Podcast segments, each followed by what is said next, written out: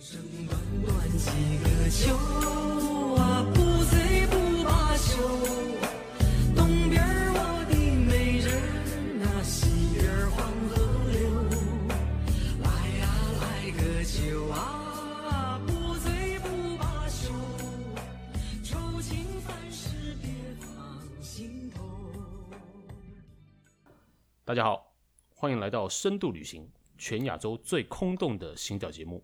今天要带你从无二阳走到贾樟柯。我是肯德基，我是肯尼基。刚刚你在前面听到的是李丽芬的《爱江山更爱美人》，这首歌现在应该超爆红了吧？嗯，上次选举之后更红。二零一八年，对对，两年前了。呃，那个时候其实是因为吴尔阳在台北市长的选举上面高唱了这首歌嘛。嗯，那这首歌其实我很早以前就知道了。什么时候？我大学的时候看贾樟柯的电影，哦、然后就是才从从那个时候知道这首歌啊。我那时候就非常喜欢。嗯，但是那时候我还不太了解这首歌的意义何在。嗯嗯，应该说就是到了二零一八年，嗯，在吴二阳在台上高唱这首歌的时候，我在那一瞬间忽然所有的线索跟柯南一样，有没有？所有的线索全部交汇在一个点上面，谜底都解开了，谜底一切的谜底都揭晓，都知道了。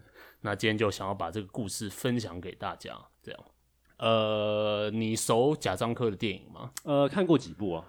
呃，贾樟柯是一个中国的算是新一代的导演吧，嗯，嗯，当然不是现在最新的那些，嗯、但是他在九零年代末期吧，嗯，开始有各种片，然后在。国际影展上面也获得蛮不错的成绩。哎、欸，他最近那部片是《天注定》吗？还是？没有没有？呃，《天注定》是之前的了。现在新的好像叫什么《山河故人》吗？《山河故人》就是《天注定》之后还有《山河故人》。OK，啊，他好像还要拍新的。嗯，对。嗯、那我那时候听到李丽芬这首歌，嗯，是贾樟柯的第一部电影。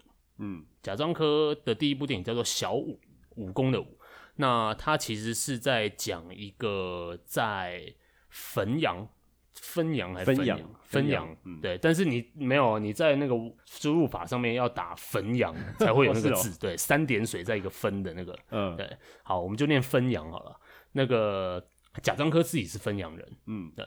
那汾阳其实是一个小镇，呃，反正那个地方是从中国改革开放之后。然后它本来是一个破败的，然后人口不多，嗯，然后后来它就急速发展，这样。那贾樟柯自己当然是看到这个现象嘛，嗯、那当然不只是汾阳，整个中国其实在改革开放开始都是就是一堆的建设什么的，嗯。嗯，那贾樟柯大部分的电影其实都是在谈这个急速建设当中产生的一些问题跟一些社会现象。所以小五也是在讲这个小五的脉络嘛？嗯，小五的故事其实是这样，就是汾阳是一个小镇嘛，嗯，然后小五年轻的时候，呃，他算是一个小偷啦，嗯，他就整天在那边偷人家的东西，嗯，电影里面好几个情节，就是他就西装外套披在手上，然后就靠着离人家很近，然后就慢慢偷东西什么的这样。那他其实就是游手好闲嘛，市井无赖的，对对对对，然后他。他长的样子真的很就很无赖的样子，对，难怪贾樟柯会挑中这个演员。那他他的故事背景是他是一个这个小偷嘛，嗯，然后但是因为汾阳那个地方急速建设，然后他身边以前的儿时玩伴什么的，就可能到外地去发展，嗯，然后回来可能就赚大钱或怎样，嗯嗯，那他的儿时玩伴跟小五就有一点点渐行渐远。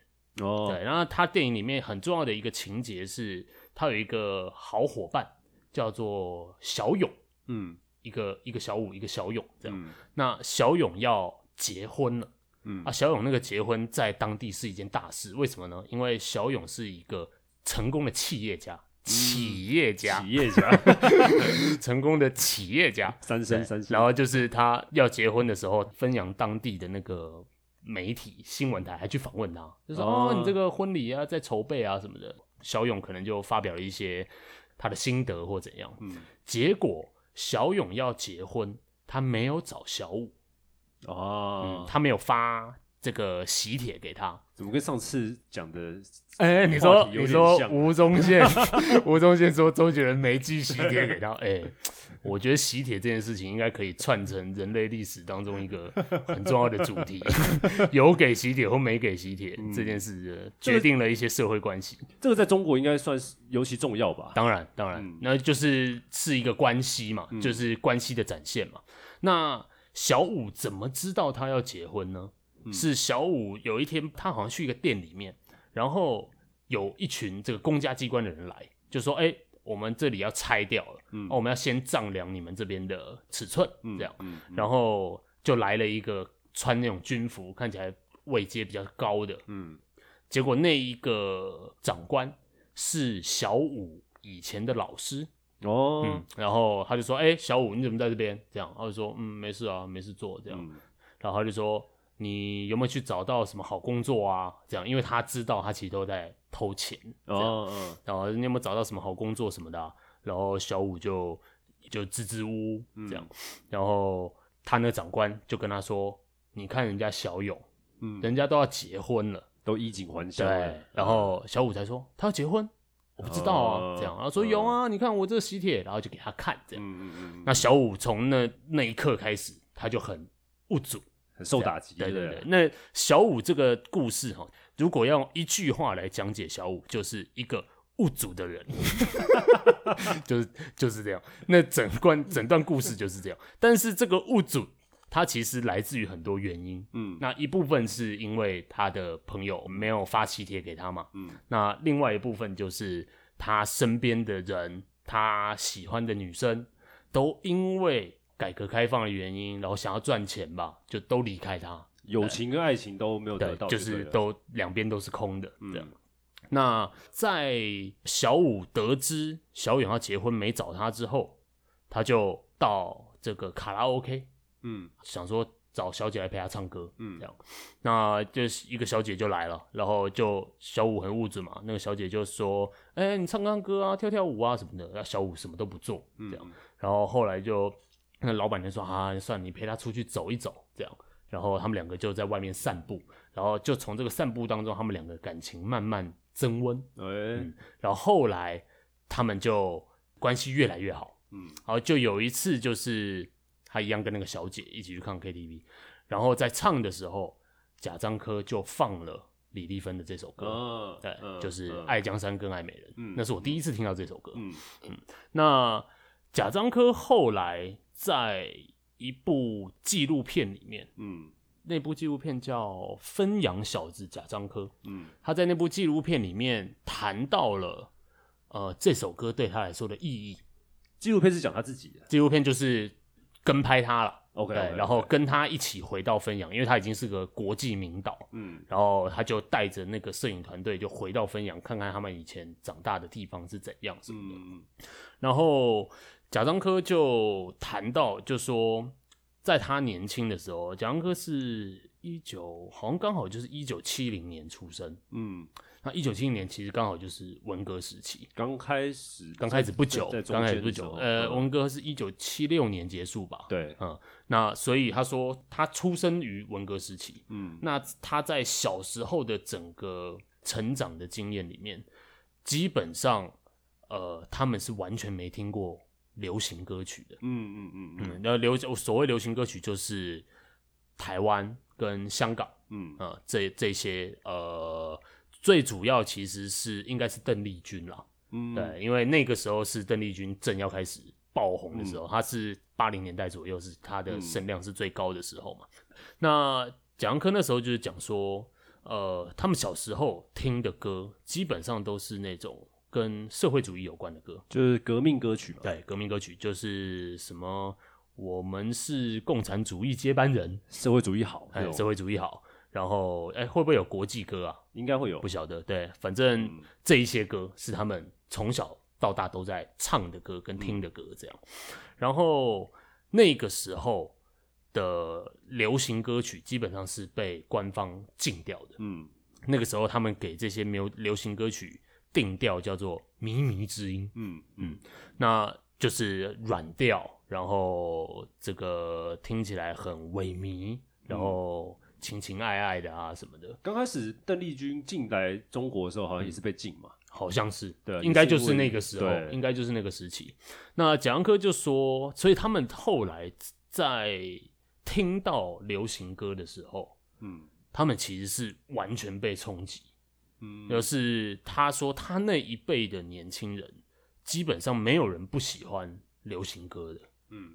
啊，那呃，他讲的意思就是从小到大他在听的都是革命歌曲，那叙事的主体其实都是我们，就我们是社会主义接班人，嗯嗯嗯，呃，我们工人有力量，类似这种被压迫奴隶，对对对，都是我们，嗯。嗯，那他说，等你一听到邓丽君。月亮代表我的心哦，我们变成我了，嗯，然后所以完全是一个思想上面的颠倒，嗯，就是哇，原来人是可以唱我从我出发的，哦、对，所以就是呃，他们那时候的年轻人基本上都爱上这些歌。嗯、我记得那个冯小刚啊，你知道，就是《非诚勿扰》的那个导演，嗯、呃，他几年前出了一部电影叫做《芳华》。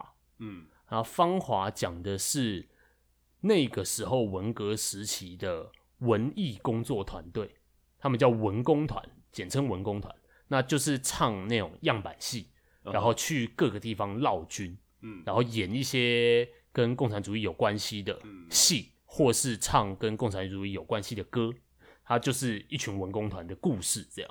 那文工团等于是后来文革结束，那就被取消了嘛，嗯。所以冯小刚就是把这一整段拍出来，里面就有一个情节，基本上就是完全对应到贾樟柯讲的那些话。嗯，它里面有一个情节，就是有人不知道从哪里搞了一台录音机，还有一个录音带。哦、嗯，然后呢，那个男的就冲进他们的这个文工团的办公室，然后就说：“哎、欸，来来来来来，我这里有好东西。嗯”啊，那个东西是被禁掉的嘛，哦、所以当然要偷偷摸摸的来。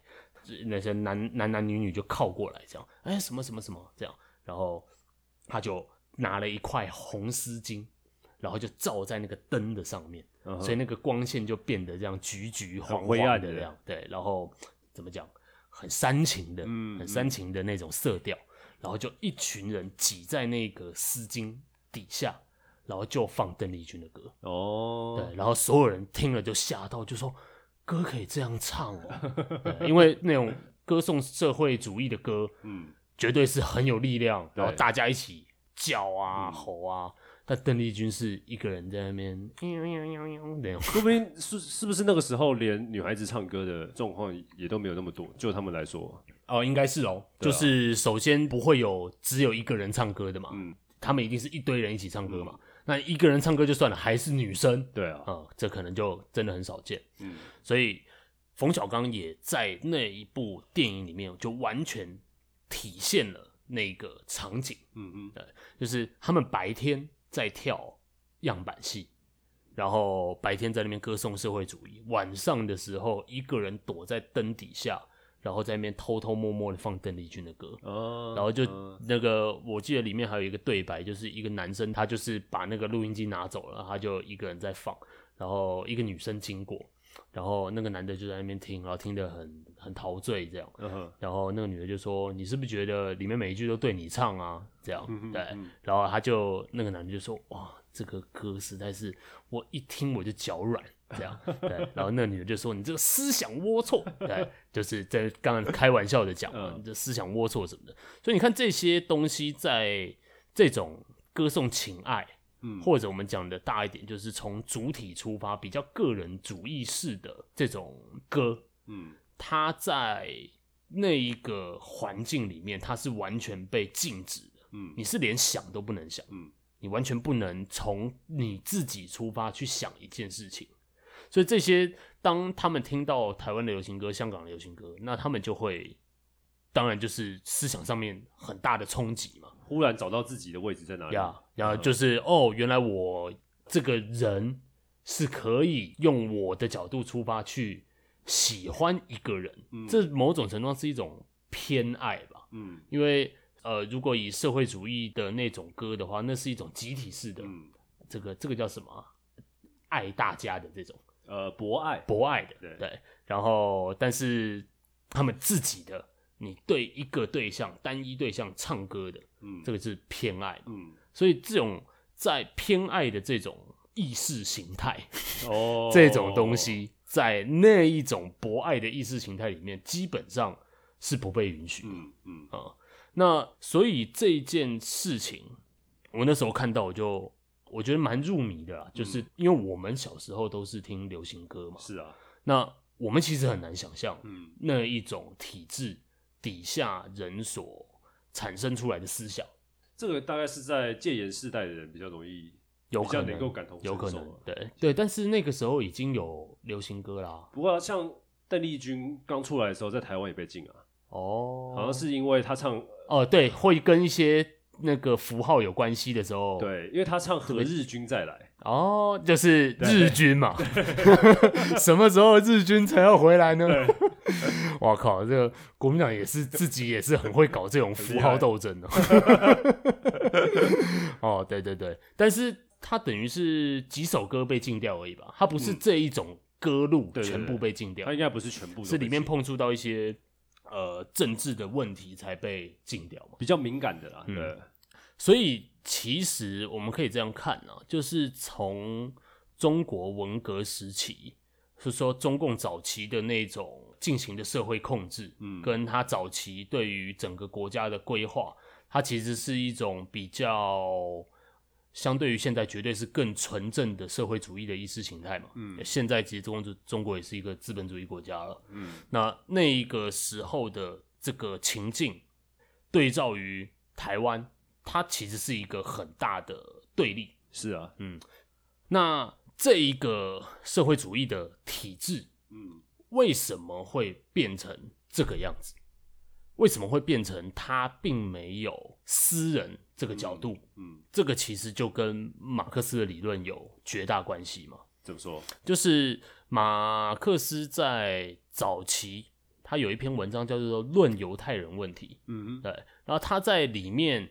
他谈了一些对于自由主义体制的批判，嗯嗯，那所谓的自由主义体制，它指的就是从法国大革命开始，法国大革命不是把这个国王推上断头台吗？嗯、然后不是颁布了一个宪法嘛？嗯、那那个时候宪法最主要的就是，呃，人有自由、财产、哦、生命跟安全吧。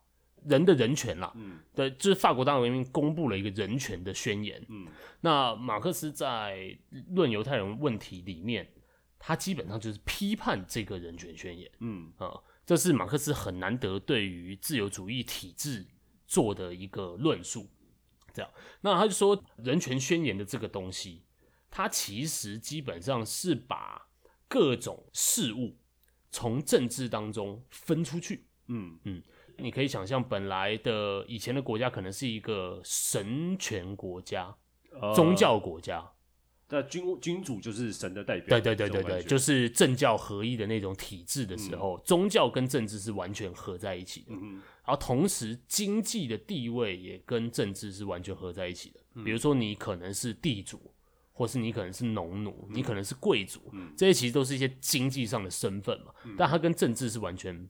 绑在一起的，这个在法国应该是尤其明显。对啊，对啊，对啊。那所以法国大革命是把是宣布每一个人基本上都有他的人权，嗯，那每一个人就变成一个独立的东西，嗯嗯，他他的权利就是他有他的财产权，他有他的人身安全这些东西。嗯、那马克思那个时候就谈了这个问题，他就说，其实乍看之下，这当然是一种。政治上的解放没有错，嗯，人获得了一些他从来没有获得过的地位，嗯，但是其实，呃，政治解放这件事情，你其实反过来看，他只是把所有东西都从政治当中踢出去而已，嗯，就谈宗教好了，宗教本来跟政治是合在一起的，但现在因为你宣布了每一个人有他独立的人权。宗教就被从政治当中被踢到这个所谓私领域里面去，嗯嗯，所以每一个人有他的宗教自由嘛，嗯，我们的我们的宪法不是什么呃中华民国国民什么不论种族、宗教、阶级、党派什么的，还有几个词然后最后是一律平等。是啊，对，就是你要信什么宗教是你的自由，你有多少财产那是你的自由，嗯，这个国家不能干涉你，嗯啊、呃，但是那些东西仍然是存在的，所以公司领域。乍看之下，你是做进行一种政治的解放，其实你只是把这个东西区分开来，嗯，就是一部分化为私领域的事情，一部分化为公领域的事。但他对这件事情是持批判的态度。对，马克思在《论犹太人问题》里面讲过一句非常有名的话，就是说这个法国人权宣言提到的自由这个概念，里面真正的意思是人并没有把。他人视为自己自由的实现，而是视为自由的阻碍。嗯哼，嗯哼，所谓自由这个概念，我们现在的理解就是，我在我的自由权里面，我可以进行任何事嘛，在我的权利范围里面，嗯、比如说，我可以在你面前一直挥拳，只要我不挥到你就好。嗯，但我一挥到你，哎、欸，我就侵犯你的自由。嗯嗯，还有什么例子？呃。宗教自由也是啊，嗯，呃，就是我去信仰任何宗教都没问题，但是我不能逼你信仰跟我一样的宗教，这前提是你不要侵犯别人的自由为自由嘛。所以从这一点来看，自由这件事情其实是在人跟人中间画下一个界限，嗯，它并不是把人团结起来，嗯，这是马克思最主要的批判，嗯，他用了一个比喻，就是自由这个东西，权利这个东西，像是土地跟土地中间的界桩，嗯。就是标记从这边以后是谁的土地，从这边以内是谁的土地，那个东西，权力其实就是这个东西。嗯。啊、呃，那马克思觉得这个没有道理，哦、就是这个其实只是利己的自由。哦，啊、呃，它只是指完全个人式的自由。呃，我觉得这种这个话题哦，从我这样说起来。我绝对会被批判为左交了，我就说你这种左交，那不然你说你要怎么办啊？什么挖沟的？对。但是我们要反过来想，你知道最近不是有一个很红的那个什么阿德勒吗？嗯、阿德勒的心理学。对，你看我讲马克思的时候，大家可能心里会觉得哦，这个左教。但是你去看阿德勒讲什么？阿德勒讲了一句很重要的话，就是人最重要的目的就是从我变成我们。这个难道不是一个社会主义的态度吗？所以他是是不是阿德勒讲你就没问题，然后马克思讲你就 哦，这个好像怪怪的，这这这没有道理啊，对不对？就是其实这一件事情，我觉得马克思的批判依然是有他的嗯强度的，就是依然是很有力的。如果我们今天自由这件事情只是把人跟人区分开来的话，它其实还是会造成很多问题。是啊，因为。这个区分其实只是在政治上的区分而已，嗯，就是在政治上，呃，我们每一个人具有相同的人格，就我们进投票所投的每一票就是一票嘛，嗯，不管是你投，不管是郭台铭投，对吧？不管是蔡英文投，每个人就是一票，但实际上的状况是什么？实际上的状况，那个阶级还是存在啊，嗯，然后财产的贫富差距还是存在啊，嗯。对，这个人并没有从这这个状态里面真的解放出来，嗯啊，这个就是左交最被批判的地方，就是左交只谈了这个问题，然后不谈说要怎么解决嘛。但这个批判，你不能因为这样就说这个批判没道理啊。这的确，我觉得，我觉得这个批判仍然有它的道理。嗯，对。那话说回来，就是为什么在社会主义的那些体制里面，就是我们前面讲的贾樟柯。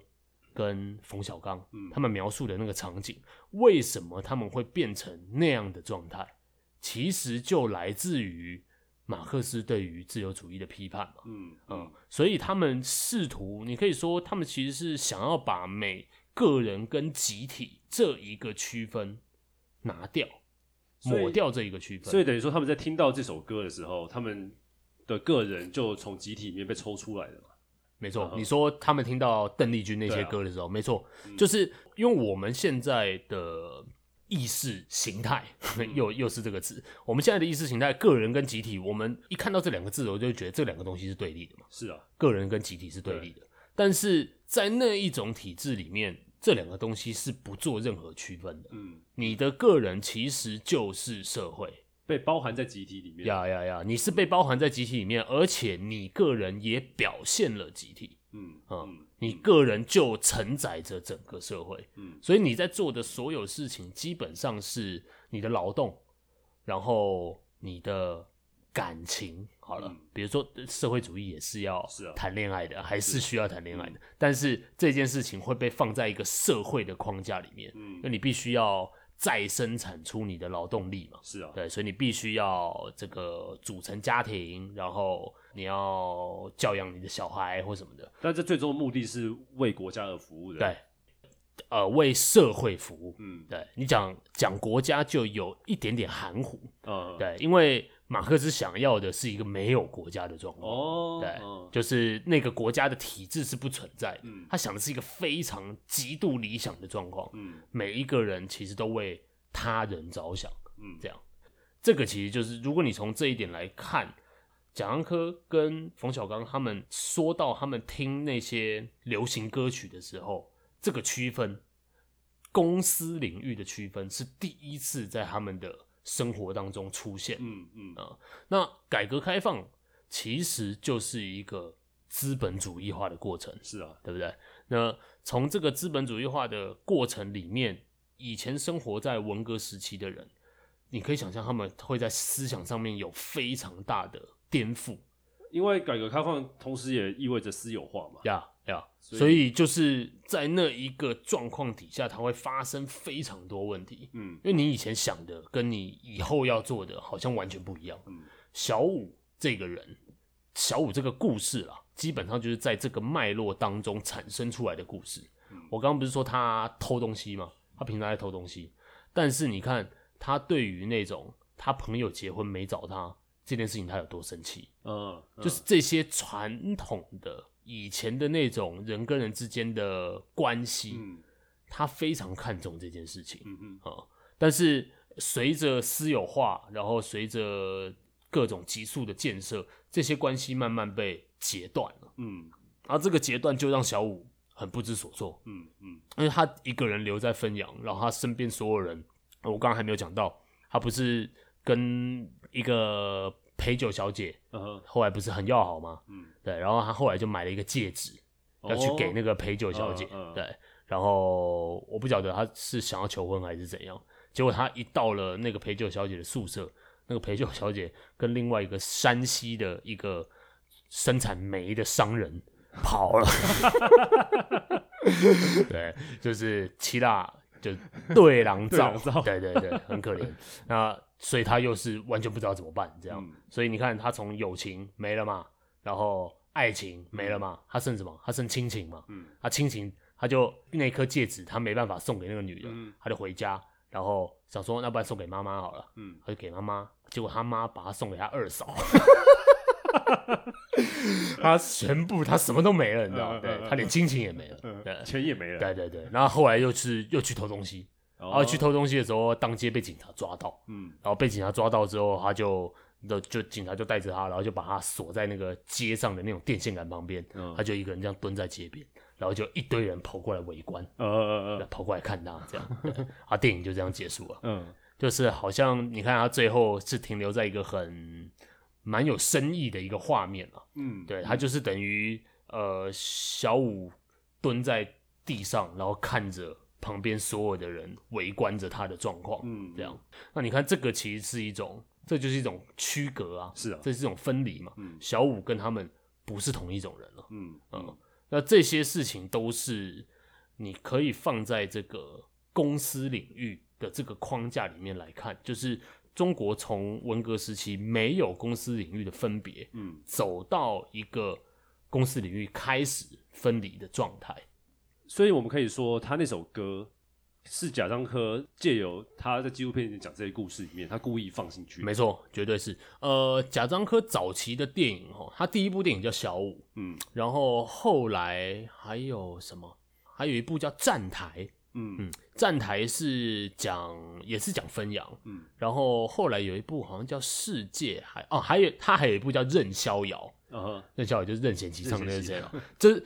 他早期的电影里面放了大量的台湾流行歌哦，任逍遥》里面就放了任贤齐的《任逍遥》，因为我对他的电影有一种印象，就是音乐非常少，对，音乐很少，然后里面人物的对白也不太多。是啊，贾樟柯电影里面的主角基本上处于一个失语的状态，嗯嗯，就是他们不太懂得怎么表达自己的情感，嗯。呃，你就感觉他就在他他心里有很多话，嗯。但他都没有说出来。哦，然后他有些话想要对他的，比如说爱人啊，或者是他的朋友啊，他们都想要讲，但他们他们不知道怎么讲，嗯。所以他们用了一些可能奇怪的方式去表达。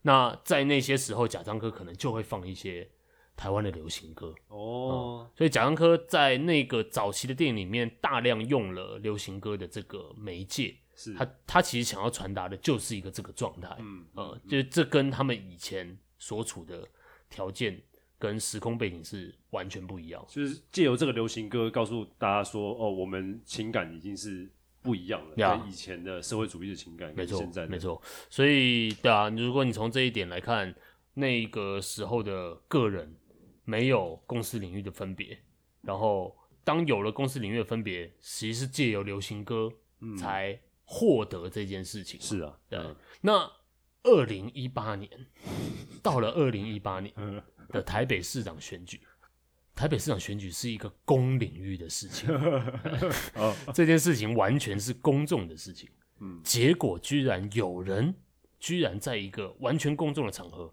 唱出了这一首歌。嗯对，嗯，他他除了这个，还是还有讲那么什么蜂蜜柠檬嘛？是啊，是啊蜂蜜柠檬是他更有名的。他润喉的润喉的良方嘛，所以当你看到吴二阳把《爱江山更爱美人》这首歌唱出来的时候，嗯我脑中的这些线索全部都交汇在一起。嗯嗯，对，你看这一些事情，从从我们前面讲的脉络来看，这一件事情在二零一八年完全被倒过来了。是啊，嗯，在公领域当中高唱私领域的事情，对，嗯本来的私私领域的东西是完全被压抑，是啊，嗯嗯，本来公私不分。现现在讲公私不分，好像会被误解成别的意思。是啊我要讲的是公领域跟私领域没有分离开来，嗯本来是结合在一起的。后来私领域出现了，因为流行歌的关系，到了二零一八年的台湾，变成在公领域当中高唱私领域的歌。对，我是觉得，我觉得这件事情是很有意思吧。呃，它它可以说是一个历史，真的很嗯很吊诡啊。嗯对，我觉得这首歌直到二零一八年才被历史赋予它应有的地位。它本来就是一首很好听的歌，是啊对。然后直到二零一八年吴二阳出现的时候，这件事情才那么明显。对，而且有一个很有趣的反应，就是，嗯，当你在证监会做不应该做的事情的时候，嗯，大家会说啊，台湾就是太自由了，台哦湾就是你什么事都可以做，才会有这种荒谬的事情。啊，对台台湾的政治的荒谬，其实就应该要从公司领域二分的这个角度来看嘛。对啊，就是我刚刚讲的，私领域乍看之下跟公领域完全分开，但实际上它并没有，它你是不可能分开它的，嗯。因为你作为一个人生活在社会里面，你就是会有某种个性，你就是会有某种呃结合起来的连带关系，那些东西都没办法被政治给抹灭掉，对，你不可能站上了这个政治的舞台，你就把这些东西全部都消掉了，嗯所以。呃，所有的政治人物基本上他们都有自己的政治性格嘛，是啊那，那些政治性格都来自于他过去成长的背景嘛。嗯比如说有人智商一五七，那这些人就会有特定的行为模式嘛。是啊，是对啊，然后或者是有人还有什么还有什么有趣的可以讲的呃，有人很常上摩铁之类的，哦，对，有人很常上摩铁，他就会被视为哦，这个是一个潇洒的，是，或者他会说他就是天性浪漫 这样。在拉一拉小提琴这样，这个呃，在公领域做很多很荒谬的事情，吴二阳当然是二零一八年最具有代表性的一个嘛。嗯，那除此之外还有非常多。对啊，每次政见发表会的时候，都会有很多然后不同的候选人有自己的对对对对对自己的算什么表演嘛？啊，对对对对对，他们自己的表演方式。那这个某种程度上应该也是说，证件发表会可能对于民众来说真的都很无聊了是啊，大家就讲一样的证件，嗯因为反正其实说实在，你讲的证件根本没有人要听，好不好？确实，对啊，那么到最后决定你选票的根本不是你的证件。然后声量大都是最有趣的人。对啊，对啊，那所以 所以他们只好用一些那种很有趣的方式，是啊，很荒谬的方式，嗯，让他博取他自己的声量。对啊，你知道之前有一个有一个人叫尤良福，尤良福，尤良福他好像是要选桃园市的议员，然后结果他在他就走到那个台前，嗯，然后要政见发表嘛，他一上去啊站上台子，就说我身高比较矮，所以我要需要一个台子。他就先讲了这句话，哇！一一听到这个人一讲这句话就，就哦，这个这个厉害的要来了，厉害的要来了，对。然后就说，呃，我现在比较紧张，所以我先讲一个笑话。啊，讲一个笑话，我干那个笑话我听不懂哎，我完全听不懂他在说什么。他说什么？有一个爸爸跟一个小孩不知道去哪里，然后那个爸爸就不知道跟小孩说了什么。看到一个漂亮女生，然后嘞，然后嘞，结局我觉得我也听不太懂。对，然后反正他们就说，哦，好不好笑？他他他讲完嘛，没有人知道他的笑话已经讲完了，因为实在是太真的太荒谬了。然后他就他就说好不好笑？觉得好笑的举手。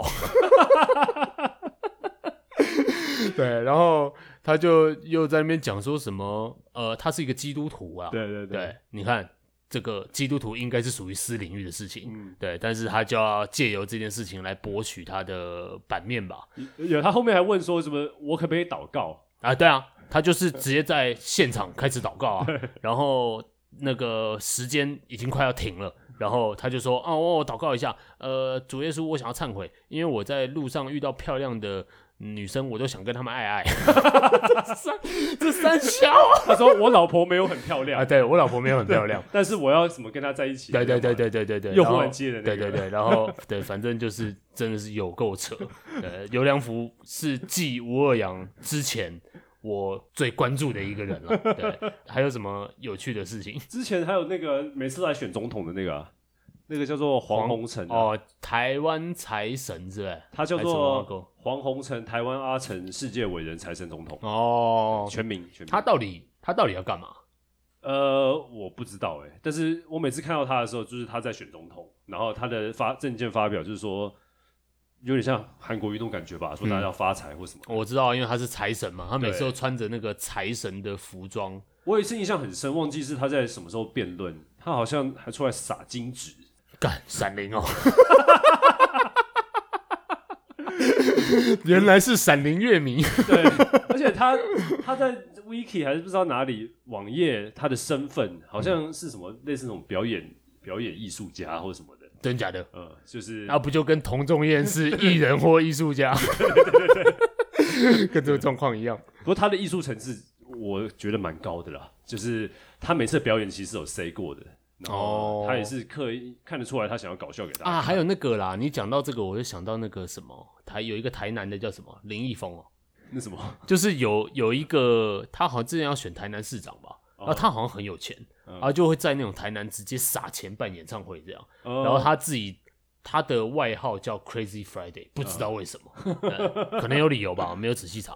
然后他你你去上网查，还会有一些他的 MV，然后他 MV 就他在那边抖动这样，很像那个马保国那种在那边抖动这样，对，很像那边甩五鞭这样，对，那个也是非常荒谬。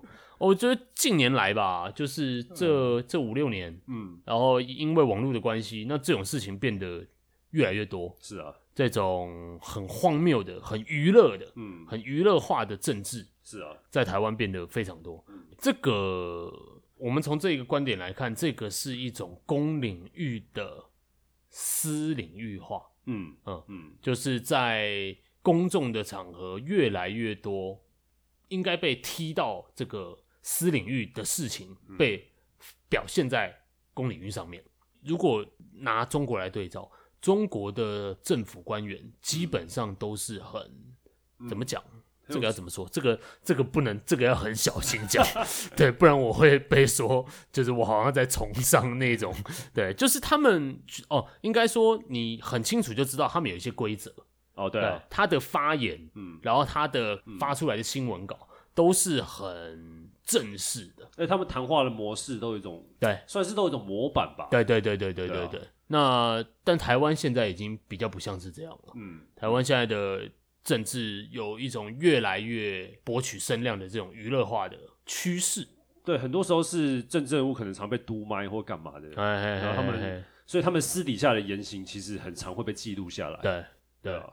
你觉得会不会有可能是，比如说我们这些台湾民众其实看那种很正式的发言、很正式的言论，有点看腻了？对啊。然后因为如果每一个人都长这样，你也不知道你要选谁。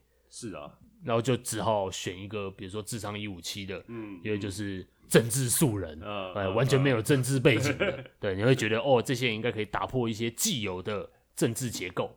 对，因为我们对传统的政治人物算是比较厌倦的吧，嗯，因为他们通常可能会比较无趣，呀，说起话来会比较无趣，或者是他们看不太出来他们的个性是什么，嗯，对啊，就好像我们从来不会看到。耿爽就是私底下是什么样子？哎，对对对对对对对，我们都只知道他讲话的一个样貌。对对对对对。但是呢，在中国方面，不可能让你看到，就是是是耿爽在路上走被毒对。比如说，习近平家到底在哪？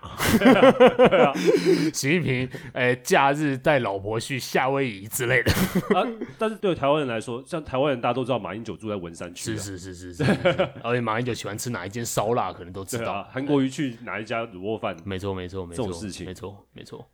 所以反过来看，我觉得还有一个议题是可以拿来谈的，除了公领域的私领域化之外，私领域有些时候也会公领域化。嗯嗯，有一些非常好的例子啊，就是家长对于小孩的管教，嗯，这件事情，嗯，家长对于小孩的管教，其实就是把这个家长本身在社会上的行为模式，嗯，他想要教给他的小孩，嗯。啊，然后他当然希望。他们的意思绝对是希望小孩能够长大跟他一样嘛，教你怎么做人，对啊，或者比他更好嘛，嗯，对，所以他会灌输小孩这些你应该要有的行为模式，嗯，嗯，这跟我们第一集讲的其实也很像啊，嗯，没错，这就是一个社会秩序，然后一种道德秩序在规范那个本我的本能冲动这件事情。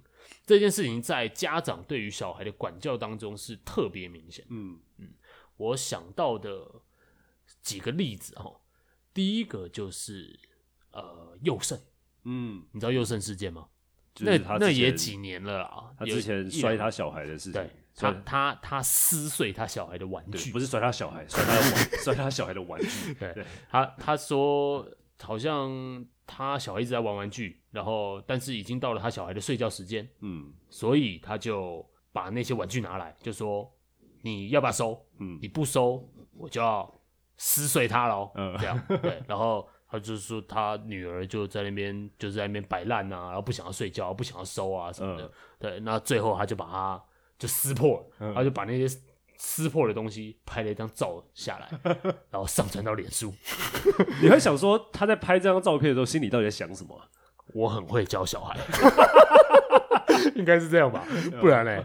不然嘞？哦，我好棒，对啊，就拍，对啊。你看，你看我把小孩教的多好，这样对，大家都应该要跟我一样这样教小孩之类的吧？对啊，一定他一定这样想啊，不然他干嘛？确实啊，对啊。那那个这这种影片超多的啊，我讲的另外一个就是那个什么。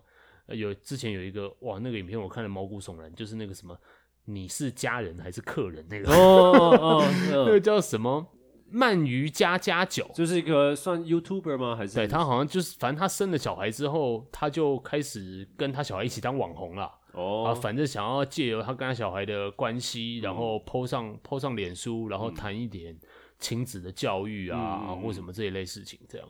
那那支影片就是。呃，两分钟的影片吧，嗯、然后就看到那个他的女儿就在那边一直哭，嗯，然后边哭边讲话，嗯，哦，讲的话真的是会让你毛骨悚然的那种，就、嗯、是说，呃，我我知道，我我知道我不应该这样做，然后我知道我应该要有所改变，对，然后他说我应该要收玩具，对对对对对，因为这是家人才会做的事情，那他就说那个，然后旁边就有一个话外音。话外音就是他的妈妈，嗯，他话外音就说，类似问他说，家人应该是怎样，然后那个小孩子就回答，哦、然后他就说，那客人呢？客人应该是怎样？嗯，对，然后但你看一个超级小的小孩，然后在那边跟你说，我知道。我应该要有所改变，这三 这三小啊，我，看到这快吓死哎、欸，对，然后他就在讲说，反正家人应该要互助帮忙啦，嗯、然后客人那就是来了就走，对，来了吃个饭那就走了，嗯、对，你看这个基本上客人就是比较是公领域的那种性格，嗯，就是人跟人中间是比较有距离的。嗯，那这个每一个人是相互平等、相互尊重，这样。那家人就是一个比较私领域共同体嘛，连带关系这样。然后后来就在网络上引起轩然大波，嗯，对，然后一堆人就在那边批爆他，就说你这到底在干嘛啊什么的。但是他有问题的是，这个东西明显是私领域的东西，但是你把它放到公领域，让大家去评判。我我这样的这这个是一部分这件事情荒谬的地方，嗯，另外一部分是他有点在小孩太小的时候就强加他这种嗯。公领域当中的观念，嗯嗯，你会你明显就知道那种年纪的小孩哪知道什么叫有所改变，嗯嗯嗯，对啊，这他他不会知道这件事情啊，他就是小孩，小孩就是一个，我想一下哦。我觉得小一以前的基本上都是动物了，呃，对，就是你其实没有办法跟他沟通的，嗯，你跟他沟通，你也不会达到你想要的效果。他说明在这个影片里面认罪完之后，他明天就忘记了。对啊，对啊，对啊，这就重点啊，所以这就是很荒谬的地方，就是他用这种方式去教那个小孩的时候，你就会觉得这个也太夸张了吧？如果我是那个小孩，我长大以后看到那个影片，我一定超不爽。嗯嗯嗯嗯，我想说你在干嘛？对。对，这种例子很多啦，还有还有吗？还有还有哪些啊？哦，那个啊，这算蛮久之前的吧，就是有个童星叫巧巧，然后他的爸爸、呃、那个什么宇慧乔，对对对，宇慧乔，宇慧乔，嗯，然后他也是不收玩具，不知道为什么每个小孩都不收玩具，又又不收玩具，小孩拜托收玩具好不好？然后不然哪有那么多社会问题？不然就是再不然就是你不要买玩具嘛，对不对？不要买玩具，不就完全没这个问题？每天给他看电视就好了。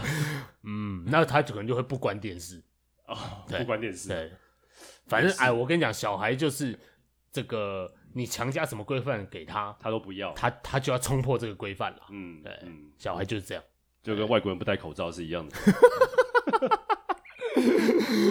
不过 OK，不过。呃，他后来不收玩具，嗯，而而且是玩具是竟然是无可丽丽，然后后来他爸爸就是叫乔爸，哦、小是那个乔乔是一个弹乌克丽丽的人，是不是？他好像不知道他是不是哦，对，但是他总之是个童星，嗯，然后他爸爸也算是一个比较有名气的公众人物吧，嗯哼，然后也是 po 文说，呃，我怎么教我的小孩，嗯、然后有个就是两张照片，嗯、一张照片是巧巧在哭，嗯，另外一张照片是断掉的乌克丽丽。这跟佑胜那个真的也很像诶，佑胜只差没拍他女儿在哭，对。对啊，所以一样嘛，他就是小孩不收玩具，他把乌克丽折断，对，OK，嗯嗯，所以究竟是教育的问题很严重，还是小孩不收玩具的问题很严重？我觉得其实就是公司领域的这个，如果从公司领域的这个观点来看。我们对于私领域跟公领域，乍看之下有一个很明确的要求，嗯，但事实事实上没有人，没有任何一个人做到这件事情，没有任何一个人真的可以做到这件事，嗯嗯，因为它是一个概念上的区分，嗯，公领域就应该要怎样，私领域就应该要怎样，嗯，所以在整个教育的过程当中，你在还没有真的进入社会以前，你在一个学校的那个规范底下，基本上你。你很难了解这个社会的运作模式大概到底是怎样，嗯，呃，因为它跟学校其实差蛮多的，嗯，呃，学校其实就是把你养大，然后告诉你一些这个，呃，你应该具有的尝试啊，嗯、或怎么样，对、嗯。但是到后面你，你可能进入社会之后，你就会觉得，嗯，这个学校以前教的好像都没有用，对，好像不太一样哎，都没有用到三角函数，对啊，但这个是这个是另外一个问题啦，这个跟、嗯、跟教养有关系，这样。但反正这个，我们今天谈的主题就是从公司领域的分离这个问题，我们可以看到很多呃公领域当中的私领域化，嗯，也有私领域当中的公领域化，嗯，对，就这些事情基本上可以用这个观点来看待，嗯，这样，大概这样。这个我们一开始不是放了那个。李丽芬那个爱江山更爱美人嘛，嗯，你看江山跟美人哦，江山是公领域的事，美人是私领域，美人是私领域的事。这首歌，我觉得它意义就在这边吧。嗯，对，为什么贾樟柯选了这首歌？嗯，说不定也有这个意思，因为他不爱江山爱美人。哎，对对对，哦、哇，又串起来了。对，今天从吴二阳、贾樟柯，然后。佑胜、嗯、到佑胜了，走到佑胜去了。明明都佑胜不就是一个行脚节目主持人吗？哦、是吗？对啊，他就平常就是什么在冒险啊什么的。对，佑胜，我们今天到你那边去喽。对啊，那反正呃，公领域、公司领域二分的这个问题，如果以后遇到，应该还可以再谈。那今天就先讲到这边，感谢收听本期的节目。呃，我们最后再来听一下李丽芬这首歌。嗯，呃，我是肯德基，我是肯尼基，我们下次见，拜拜。